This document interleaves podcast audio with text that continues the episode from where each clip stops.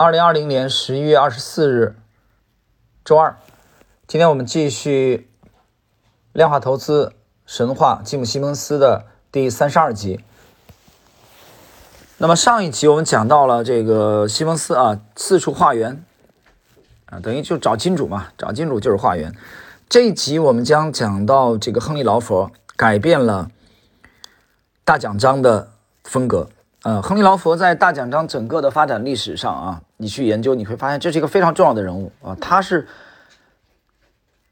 改变了这个大奖章的风格，投资风格，而倾向于短线啊，所以这是一个重大的啊，具有转折性的决定。劳佛在这当中呢，居功至伟。那么我们之前介绍过，他是一个数学家。我们看这一集，亨利·劳佛不像西蒙斯或者阿克斯啊，他们有。这两个人有过这个非常卓著的这个声望啊，拿过数学奖。他也不像兰尼·鲍姆或埃尔文·伯里坎普那样有以自己的名字命名的这个高人气的这个算法。但是，亨利·劳佛能在大奖章啊站到如此的高位，这个人还是有相当的过人之处。我们后面会讲到。呃，亨利·劳佛大学，他是在纽约市的州立学院啊研究所念这个普林斯顿大学，他分别以两年的时间拿到了学位，而且他在复变函数啊这个一个棘手的问题取得进展，并且发现了嵌入的例子啊，这个嵌入是在数学结构里边的嵌入其他的结构，这个也为为他带来的声誉。一九七一年，他加入了石溪大学的数学系。啊，这是他和西蒙斯交集的开始。亨利·劳佛的研究重心是复变函数和代数几何，但是这个人呢，他很受学生欢迎啊，教学，但是作为老师很受欢迎，但他很腼腆啊，这个人很腼腆，性格是比较温和的啊，性格是非常温和。我们之前介绍过几位重要的人物，比如兰尼·鲍姆，比如这个阿克斯啊。埃尔文·伯里坎普等等等等，这些哥们儿们，我之前讲过了啊，情商都是极高的啊，都非常在自己的专业非常强啊，做交易也很牛，各有特色。但是有一个共性，我之前讲了几集，一直在讲，这这些哥们儿情商都不高啊，都都是很 比较操蛋的人物。情商的问题，我们讲过，ADG，呃，从这个 IDA 国防技术研究所。这种机构其实说白了，它不需要情商特别高的人，它需要智商特别高的人。啊，它不需要一个声音，懂了吧？它需要质疑，需要自由。那么讲到这里，我想起来，在清华园里，陈寅恪先生纪念王国维啊，王国维后来这个自杀了啊。那么的时候的著名的十个字的，就是。独立之精神，自由之思想。这话胡适之啊，胡适也很推崇。所以你没有自由，没有独立，那么你不可能有批判，不可能有创新，有吗？你觉得有吗？那不是扯淡吗？在知识星球半不同的专栏，前几天我更新了一篇随笔啊，写深圳，就是深圳诞生的这些伟大的企业啊，像腾讯、招商银行、中国平安、比亚迪、迈瑞科技啊，这个金龙鱼，从九三年入籍深圳，到二零零七年又回到中融华银啊去管理资金做投资经理，我在深圳前前后后生活了八年的时间。就作为一个深圳人，我在那里曾经生活了八年，不得不承认这是一个诞生奇迹的城市。那么深圳这个城，深圳这个城市，你看它的四十年的发展史，啊，三十年，其实我觉得就是自由。它和中国内地的很多大城市相比，啊，它的高效率，包括我这几年连续的每年都回去啊，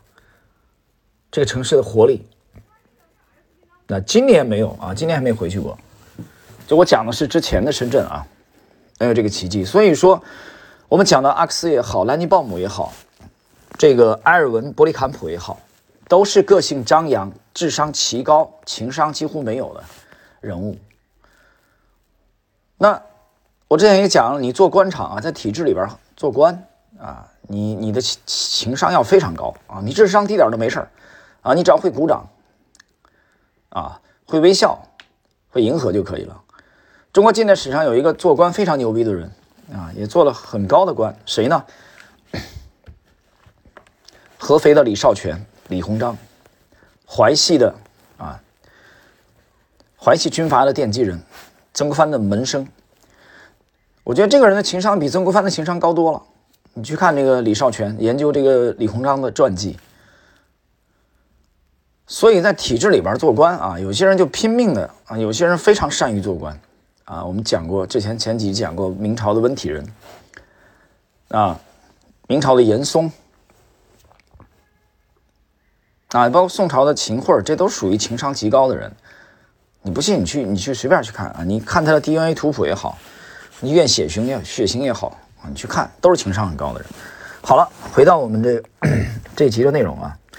劳佛的情商就比较高啊，性情比较温和，所以这个让这个吉姆西蒙斯很舒服。为什么呢？因为他总是遇到一些操蛋的伙伴啊。虽然西蒙斯本身这个人情商也不是特别高。啊，后来可能晚年有有改进啊，有提升，功成名就了嘛。这玩意儿你不能动不动就骂娘。但是跟亨利劳佛的这个合作啊比较愉快，跟之前的几位啊少林派的比较火爆啊麻辣味的不一样，他比较温和啊容易合作。那么另外一个现象就是转行去做交易的啊做投资的一些这个象牙塔当中出来的学者啊。他经常会变得神经兮兮，而且比较急躁的，因为市场的波动会影响他们。这里边一个例子，比如说兰尼鲍姆就是这样，但是劳佛就比较淡定啊，亨利劳佛比较淡定。那么由于有比较高的情商，那么他和西蒙斯的这个啊关系啊处理的也比较融洽，所以这种情况下，西蒙斯就腾出手来，他成了总揽公司啊大局的人，他主要负责外部的筹集资金啊，网络人才。面试，啊，这个规划一些紧急的啊，处理一些紧急的事项。那么劳佛呢，就在实习的办公室带领他的研究部门。史特劳斯呢，在这个伯克利继续交易。劳佛的巨大贡献，我们这一集要提到。他从一开始就做了一个啊，日后证明是一个具有巨大价值的决定，这就是大奖章基金采用单一的策略。他不打算。依照之前的几位啊前辈，依据不同的投资和市场的不同，采用多策略多模型。而多策略多模型历来是量化公司的特点，明白吗？但是亨利劳佛独树一帜的啊，别出心裁，建议采用单一策略。这样的话呢，他就可以用上这个史特劳斯那套庞大的价格的数据库。去验证它的相关性、时机啊及其他这个跨资产类别的信号。另外还有一点很重要，就是亨利劳佛明白，如果采用单一稳定的模型，以几个跟价格和市场行为有关的核心假设为基础，以后要加入新投资比较容易